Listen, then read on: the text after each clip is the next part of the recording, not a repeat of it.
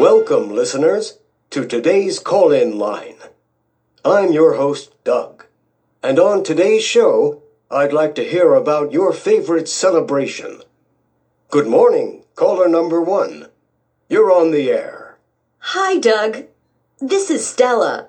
My favorite celebration has always been Independence Day. Last year, we had a fireworks display and our annual bake sale. I baked old fashioned apple pie. I can almost taste that apple pie. Thank you, Stella.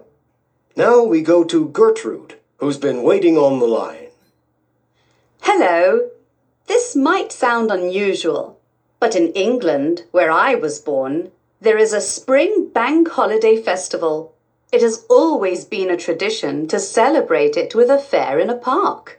There is usually a parade as well. That sounds very English, Gertrude. Now, are there any men out there celebrating anything? Hi, Doug. My name is Mike, and my favorite celebration is Thanksgiving. I am a descendant of one of the first Englishmen who came to America. I was born here, and I consider it an honor to be an American. Well, it's been an honor for us to have you on our program, Mike. And now, our last caller is. Penelope.